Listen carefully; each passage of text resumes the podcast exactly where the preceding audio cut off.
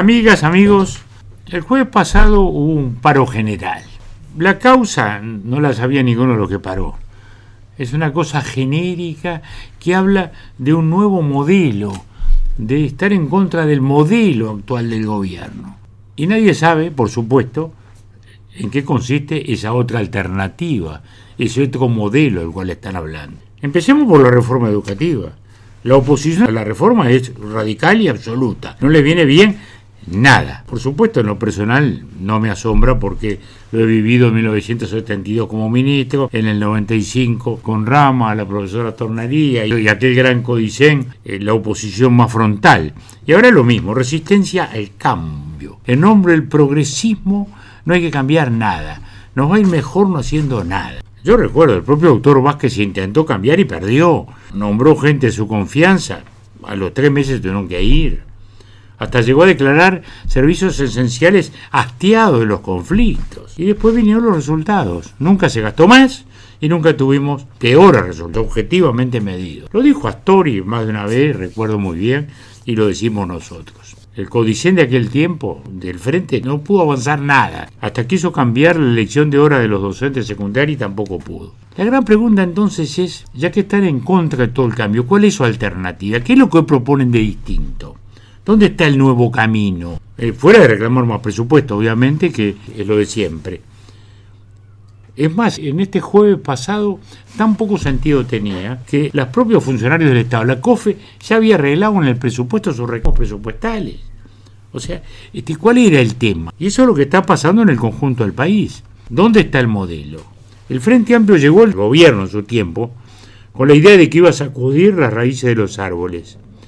Al final, de raíces no ocurrió nada. Tuvieron la suerte de asumir con una suba explosiva de los precios de exportación, les permitió gastar más, hubo un crecimiento transitorio importante, lo reconocemos, pero fue nada más que eso porque cuando se detuvo esa expansión de los precios internacionales, se paralizó también el crecimiento uruguayo. O sea, y no es que el mundo hubiera entrado en crisis, simplemente los precios habían vuelto a la normalidad. De ahí que la segunda presidencia, el doctor Vázquez, no mostró cambios.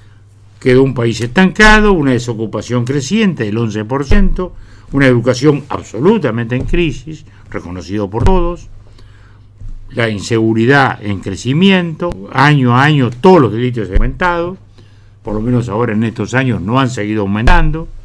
Lo positivo de todo esto es que las estructuras básicas del país no se resquebrajaron, ni las estructuras políticas ni las económicas. El otro modelo en que en estos 15 años no apareció. Las inversiones nuevas son las que llegaron a los espacios construidos por los gobiernos colorados, fundamentalmente en la zona franca, la forestación.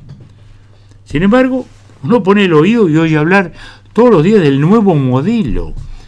Mira las paredes y se encuentran los pintarrajeos contra el modelo concentrador. Cuando hemos pasado una pandemia con éxito, el año pasado ya se creció al 2.4, este año está creciendo. Entonces, ¿cuál es el modelo concentrador? El que ni siquiera logró abordar un cambio en la seguridad social pese a los reiterados pronunciamientos de todos, de y de Mujica, de Vázquez, hay que cambiar la seguridad social. ¿Cuál es el cambio? ¿Cuál es la alternativa? ¿Qué es el socialismo? ¿Y qué es el socialismo hoy? Cuba, la peor situación de la historia, apagones de luz porque no hay luz, escasez de todo, una inmigración masiva, 180.000 cubanos se fueron los últimos 10 meses de Cuba, que sigue siendo el modelo. No, no se intenta hacerlo de Cuba porque es una realidad especial, pero qué maravilla Cuba. Un desastre de mediocridad y de pobreza. Entonces, ¿cuáles son los otros modelos? El argentino, que brilló fugazmente en la época de la pandemia, cuando hablaban de los confinamientos obligatorios. Bueno, todo se hundió en el fracaso. Entonces, ¿cuál es el otro modelo? Nicaragua, dictadura pura y dura. Venezuela. Había nacido una luz con Boric en Chile, otra más incierta con Petro en Colombia. La primera, la de Chile, ya, ya tuvo un fuerte apagón con la derrota publicitaria. O sea, ya la magia se terminó. Ojalá que el gobierno ahora entienda que tiene que caminar en serio, sin fantasía.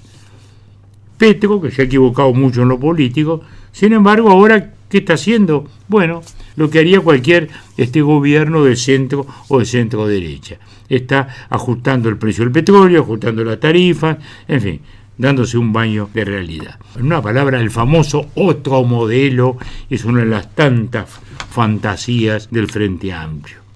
No hay otro modelo. Es la democracia liberal, es la economía de mercado, es el Estado ballista, es el Estado solidario, el que construimos a lo largo de un siglo. Esa es la realidad de nuestro país, ese es el modelo del Uruguay. Mejorar desde esta perspectiva, mejorar por los caminos de siempre, mirar siempre hacia adelante, pero desde estas bases que son las que el Partido Colorado y el Vallismo le impregnó a nuestro Estado uruguayo. Hasta la próxima.